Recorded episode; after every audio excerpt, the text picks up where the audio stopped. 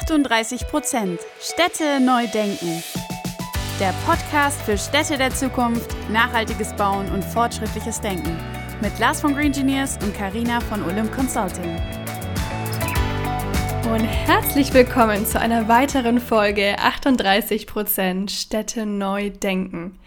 Das Thema der Stunde heißt künstliche Intelligenz und am Phänomen ChatGPT ist zuletzt wohl auch niemand vorbeigekommen. Doch was kann man sich unter KI nun konkret vorstellen? Wie kann eine künstliche Intelligenz in der Architektur und Stadtplanung zum Einsatz kommen? Und vor welchen Challenges stehen wir hier noch? Mit zwei der drei Gründer des Architekturbüros Bold, Robert und Jan-Peter, haben wir darüber gesprochen, wie sie bereits heute KI in ihrem Alltag nutzen über das Potenzial für die Branche, aber auch über ihren Nachhaltigkeitsansatz und ihren spannenden YouTube-Channel. Eine sehr erfrischende Podcast-Folge mit sehr zukunftsorientierten Themen heute, also Ohrenspitzen und let's go!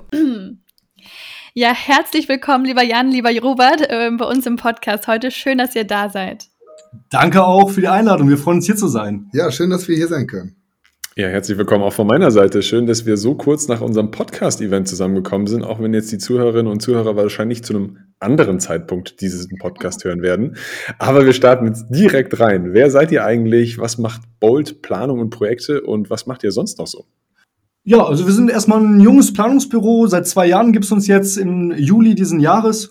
Und ähm, wir haben uns eigentlich so zum Hauptziel gemacht, einfach qualitativ hochwertige Lebensräume zu erschaffen und auch im besten Fall mit ähm, im Einklang mit der Natur zu stehen. Also das ist so so ein bisschen der, der Drive gewesen, ähm, warum wir uns gegründet haben. Also wir sind auch schon im Studium entstanden und ähm, hört man auch schon so ein bisschen aus dem Namen heraus, also bold, äh, mutig sein. Das war das, was uns so ein bisschen getrieben hat. Also wir waren im Studium, haben gesagt, ey, irgendwie ähm, wir wollen was Eigenes aufbauen, wir wollen irgendwie auch viel besser machen und wir wollen einfach was bewegen und ja, daraus ist unser Büro entstanden. Genau, der Name soll eigentlich auch so eine Art Denkzettel an uns selber sein, dass wir uns immer wieder zurückversetzen und überlegen, warum haben wir uns gegründet, was war die Idee, wir wollen mutig sein und deswegen heißen wir auch so. Und auch wenn man jetzt nur gerade uns beide hört, eigentlich sind wir ein Dreierteam, den Rufen gibt's auch noch, aber der ist heute im Podcast jedenfalls nicht dabei.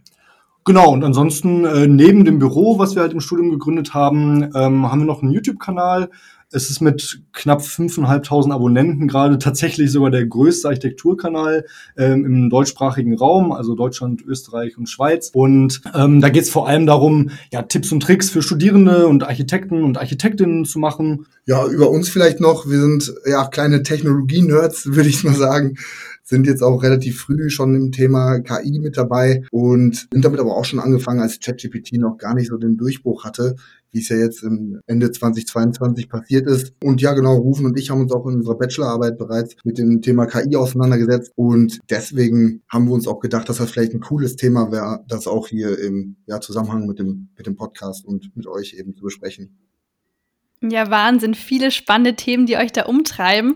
Bevor wir gleich ein bisschen genauer in das Thema KI einsteigen, das ich auch super spannend finde, äh, gehen wir noch mal ein bisschen mehr auf das Thema Nachhaltigkeit ein. Das habt ihr ja auch schon angesprochen. Das spielt eine große Rolle bei euch, hat ja auch beim ähm, Podcast-Event ähm, ja ein zentrales Thema eingenommen. Erzählt mal so ein bisschen, was verbindet für euch der Bereich Architektur mit dem Thema Nachhaltigkeit mal ganz allgemein gesehen? Wie geht ihr das Thema bei euch an? Also grundsätzlich, ähm, klar kann man ja nicht von der Hand weisen, dass die Architektur einen sehr erheblichen Einfluss auf unser Klima und auch auf den Klimawandel hat. Also das gesamte Abfallaufkommen, der gesamte Ressourcenverbrauch, also die Baubranche ist halt schon ein sehr großer Umweltsünder und dementsprechend ist da, sag ich mal, die Verbindung zwischen Architektur und Nachhaltigkeit gar nicht von der Hand zu weisen, sehr offensichtlich. Ja, nicht, nicht, nicht zuletzt heißt ja auch euer Podcast so. Also, ähm, aber ja, nicht nur auch auf die bezogen auf die Natur und Nachhaltigkeit, also die ökologische Nachhaltigkeit, hat die Architektur ja auch maßgeblichen Einfluss auf die soziale Nachhaltigkeit. Also ähm, ja, jeder Mensch oder jede, jede, jede Gruppe von Menschen, jedes soziale Gefüge hat mit, mit Architektur zu tun, mit, mit Räumen und ja, somit ist auch jeder damit in, in Berührung und ja, erfährt einen maßgeblichen ja, Einfluss dadurch. Ja, viele Menschen haben ja auch schon mal diesen Satz gehört, dass wir irgendwie über 90 Prozent unserer Lebenszeit auch in geschlossenen Räumen verbringen und ab dem Moment hat ja halt jeder Mensch tagtäglich Kontakt zur Architektur, egal wie bewusst oder unbewusst das jetzt passiert. Aber dementsprechend sind für uns diese, diese Themen Architektur und Nachhaltigkeit sehr, sehr eng verbunden. Und die Nachhaltigkeit ist ein Punkt. Und jetzt hattet ihr es vorher noch angesprochen, die künstliche Intelligenz. Was versteht ihr denn erstmal ganz allgemein darunter, speziell in eurem Bereich? Und welche Potenziale stecken dahinter? Also die künstliche Intelligenz, jetzt ganz allgemein gesprochen, sieht sich erstmal auf Systeme oder Maschinen, die menschliche Intelligenz nachahmen. Also das kann man jetzt mal ganz generell so sagen. Und dann gibt es eigentlich eine Möglichkeit, die KI zu unterteilen. Und das ist einmal in eine starke und schwache KI. Und vielleicht reden wir erstmal über die schwache KI. Die löst erstmal spezifische Aufgaben so gut wie möglich, die wir hier halt geben. Und das ist halt auch die Art der KI, die wir aktuell kennen. Und auch wenn jetzt ChatGPT schon mal beim Nutzen auch irgendwie den Eindruck vermittelt, dass es schon recht menschenähnlich ist, ist es allerdings trotzdem eine schwache KI, weil die kann halt, es ist halt ein Sprachmodell und dementsprechend kann sie bei Spracheingabe relativ gut antworten, sodass man auch schon irgendwie das Gefühl hat, da könnte eine Art von Bewusstsein hinterstecken, ist aber letztendlich ja gar nicht so. Bei der starken KI ist es dann so, dass das, was man eigentlich auch eher so aus dem Science-Fiction-Bereich kennt, also im Grunde eine Roboter oder eine Maschine, die in der Lage ist, jede intellektuelle Aufgabe eines Menschen zu verstehen und auch zu erlernen und auch ganz unabhängig denken kann und Entscheidungen treffen kann. Und sowas in der Form gibt es heute noch gar nicht. Von daher, wir reden wirklich bei allen KI-Anwendungen, die es heute so gibt, immer von schwachen KIs. Oder ähm, Kombinationen von schwachen KIs, das gibt es natürlich auch noch, ja. aber zumindest nicht so ein allumfassendes Modell. Und die zweite Frage ähm, war ja dann die Anschlussfrage, welche Potenziale dahinter stecken. Und wir denken, dass es im Grunde eigentlich keinen einzigen Bereich gibt, der in der Zukunft nicht von KI betroffen wird. Also vor allem in den Bereichen, wo große Datenmengen anfallen und zu verarbeiten sind, immer da wird KI relevant werden und immer relevanter werden. Wir sehen das in Bereichen der Automatisierung, Datenanalyse, Datenprognose. Also wir können eine enorme Effizienzsteigerung durch KI entwickeln.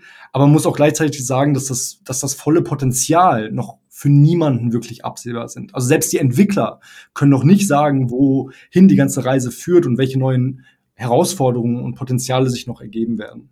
Ja, vielleicht kann man an der Stelle auch noch sagen, dass KI auch ganz stark davon abhängig ist, wer die KI tatsächlich nutzt und auf welche Art und Weise er sie nutzt. Also ähm, insbesondere bei ChatGPT merkt man es zum Beispiel daran, dass der, der Input, den man der KI gibt, ganz maßgeblich den Output bestimmt. Das, das gleiche Ziel kann wirklich unglaublich gut erreicht werden oder dann halt auch wirklich so, dass man sich denkt, ja, ja, ist KI erzeugt, ist ja Käse. Vielleicht ja. noch abschließend, abschließend dazu, zu diesem Punkt Potenzial. Also wenn man mal auf uns selber schaut oder wir auf uns selber schauen, wir merken, dass wir durch KI die Möglichkeit haben, auch wieder mehr Zeit für die wirklich wichtigen Aufgaben zu haben. Also wir haben es bei uns im Unternehmen schon erreicht, dass wir Aufgaben, Prozesse automatisieren und vereinfachen, beschleunigen. Also ein ganz, ganz praktisches Beispiel sind Besprechungsprotokolle. Zum Beispiel ist es bei uns fast gar kein Thema mehr, was sonst in Architekturbüros Stunden äh, in der Woche ähm, auslöst. Und das haben wir bei uns mittlerweile durch Automatisierung und KI schon sehr, sehr, sehr stark runter reduziert. Und das sind jetzt so Potenziale, die für, wir für uns auch persönlich schon im Moment sehr, sehr stark merken. Genau.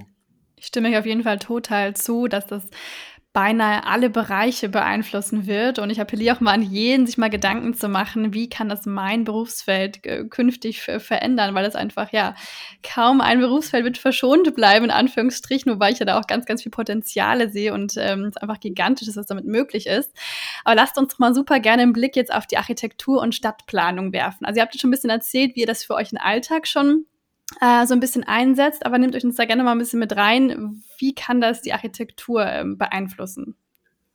Also äh, ganz, ganz allgemein erstmal wieder gesagt, würde ich, würde ich behaupten, dass in jedem Bereich, also in allen Phasen der Architektur und Stadtplanung KI auch eine Rolle spielen wird. Also unabhängig jetzt auch, ob es jetzt eine Gebäudeplanung ist oder eine Stadtplanung, genau, gelten ja. immer noch die gleichen Phasen. Also wir haben einmal die Analyse, dann die Konzeption, danach kommt dann die Planung die letztendliche Ausführung, die darauf folgt und dann eben der Betrieb.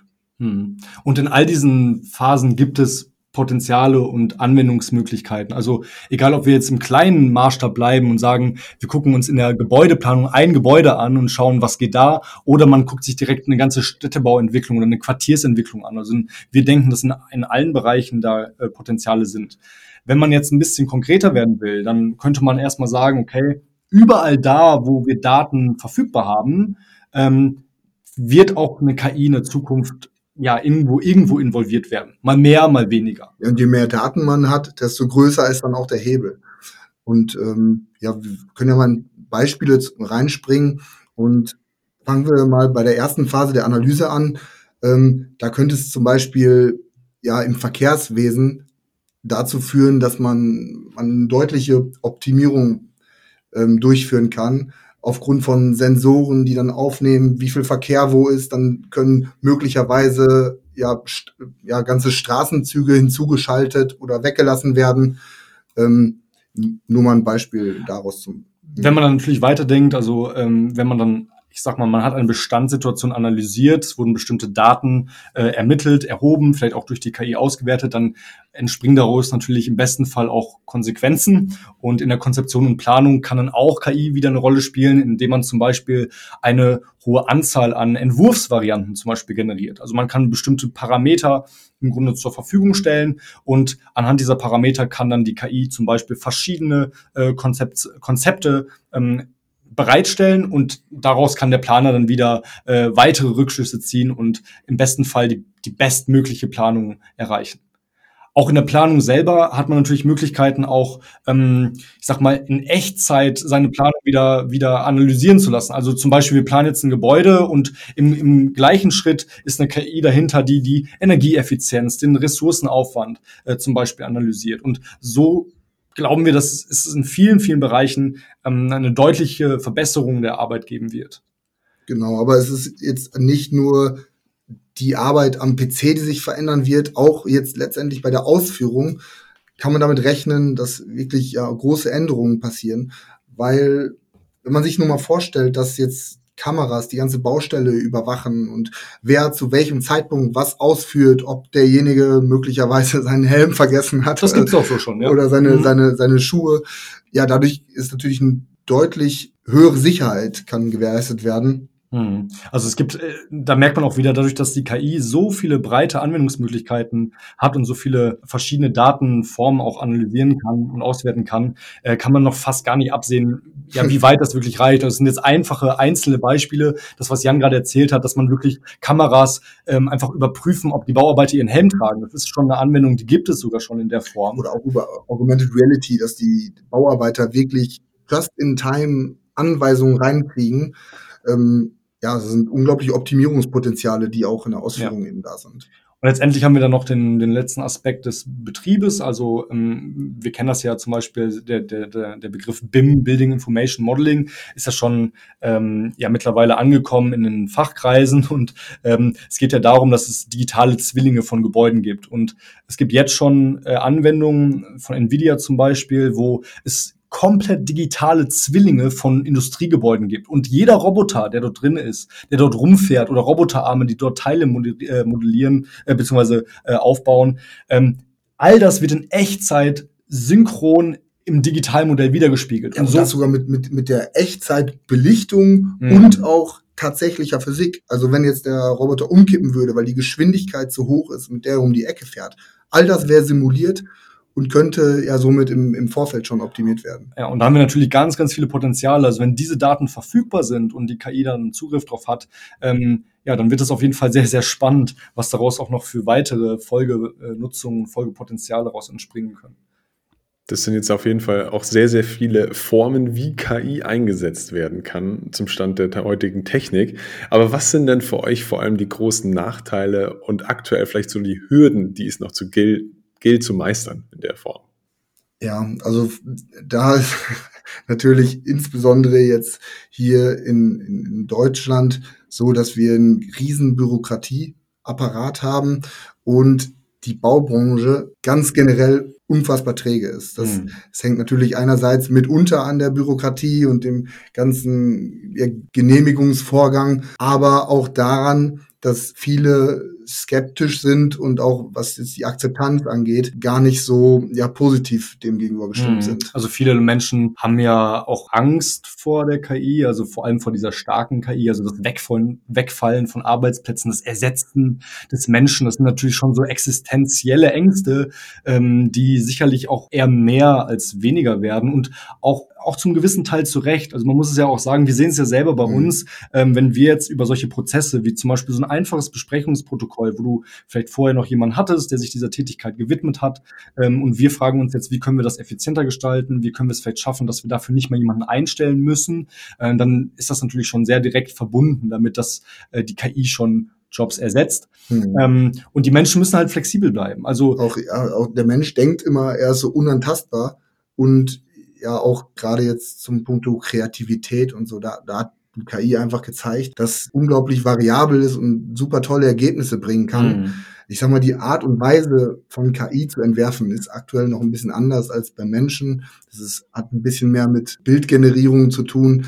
Aber ja, man hat auf jeden Fall schon mittlerweile das Gefühl, dass KI auch schon wirklich äh, an, an manchen Punkten einem auch wirklich ja, Konkurrenz machen kann. Dann kommen natürlich noch Bereiche wie natürlich Datenschutz. Also was passiert mit diesen ganzen Daten, die verarbeitet werden? Wo werden die gespeichert? Wer hat darauf Zugriff? Also ist natürlich hier gerade äh, in der EU auch ein Riesenthema, Datenschutz. Und da gibt's ja auch schon seit jeher ungefähr die Konflikte mit der USA und wie sie mit Daten umgehen und wie wir hier in der EU mit Daten umgehen. Und das wird natürlich durch das Thema KI jetzt nicht unbedingt leichter. Also ich glaube, da sind bei vielen ähm, Unternehmen und auch Behörden noch viele Fragezeichen im Kopf. Wie wird dieses Thema überhaupt mit Datenschutz vereinbar sein? Und klar, am Ende kommen auch solche Fragen, ja, will man das überhaupt, dass manche Entscheidungen, dass jede Entscheidung von Maschinen gefallen werden? Also ist dann die Gerichtsbarkeit der Entscheidung. Mm, das genau. sind natürlich viele ja. ethische Fragen, die man sich dann auch stellen mm. muss. Oder wie, wie sieht es mit dem Energieverbrauch aus? Gerade jetzt KI-Anwendungen haben natürlich gegenüber von von deutlich simpleren technischen Anwendungen hö höheren Energieverbrauch und wie geht man eben damit um? Hm, also wir, wir merken, dass es schon viele, viele Hürden gibt,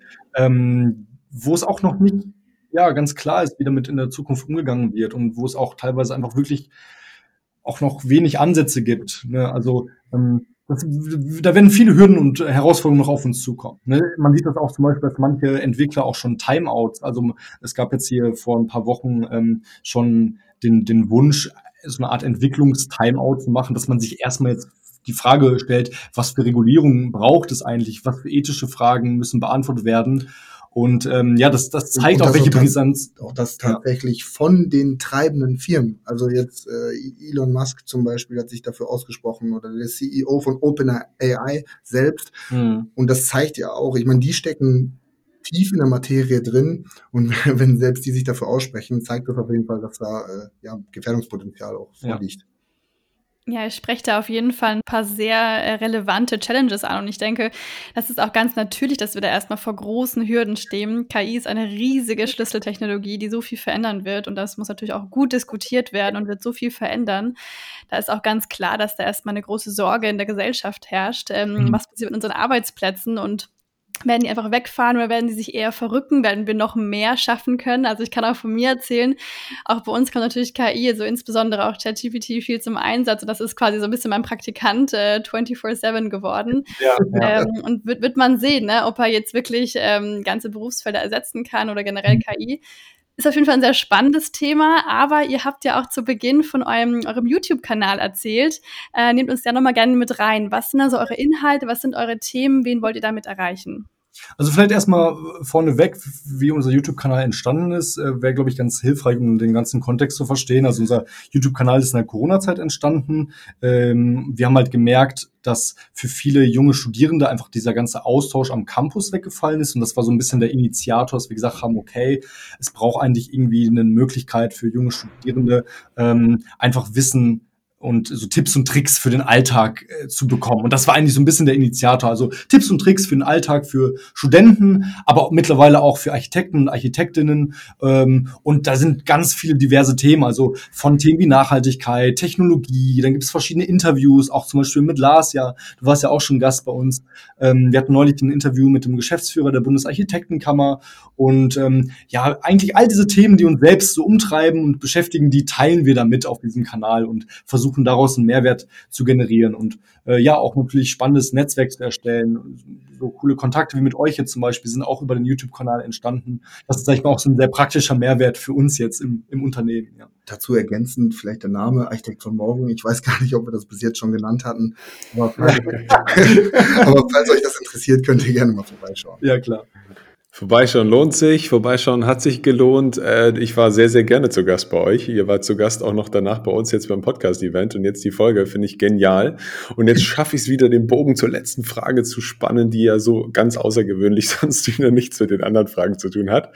Jetzt standen wir am Freitagabend Nacht zusammen am wunderschönen im Kreuzberg in Berlin, äh, sozusagen in dem Viertel ja. und hatten jede Menge Spaß und richtig konstruktiven Austausch. Aber die letzte Frage, die stellen wir alle unseren Gästen und hat auch so ein bisschen was damit zu tun. In welcher Stadt der Welt seid ihr am liebsten und vor allem warum? Welchen Einfluss haben dabei die Gebäude auf euch? Und jetzt vielleicht so im Allgemeinen dürfen auch gern andere Städte wie Berlin sein oder Münster. Also, vielleicht erstmal zum Einstieg in die Frage. So ein bisschen tun wir uns da schwer, weil ja wir als Gebäudeplaner uns natürlich generell jetzt gebaute Umwelt interessieren und uns auch schnell mhm. in ja irgendwelche neue Situationen reinversetzen und uns auch in verschiedene Situationen verlieben können, mhm. sage ich jetzt mal. Also, also Lieblingsstadt ist schwer zu wirklich schwer zu sagen, ja, ja.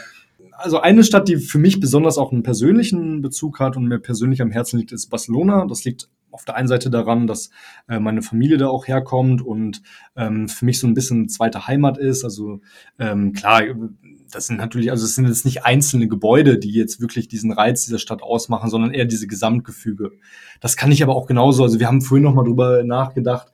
Ähm, Kopenhagen ist auch eine tolle Stadt, die mich sehr, sehr beeindruckt hat. Aber es sind immer so Einzelaspekte, die man mhm. daraus mitnimmt. Also diese, wir wohnen jetzt ja auch in Münster, in einer Fahrradstadt. Also das ist, sind so immer so Einzelaspekte, die für uns in die großen Qualitäten ausmachen. Mir fällt es sehr schwer, mich da auf eine Stadt festzulegen, was jetzt meine Lieblingsstadt ist. Ja. Auch wenn man jetzt so die besten Eigenschaften einer Stadt rausfiltrieren würde, dann die, die verschiedenen Städte vergleichen würde und dann daraus die perfekte Stadt machen würde, wird das Ganze wahrscheinlich dann doch wieder ja. nicht so funktionieren, weil es irgendwie auch der, der Kontext und die, ja, die Historie, die, die, Historie die, mhm. wie, wie es eben gewachsen ist, eben alles mit dazu kommt.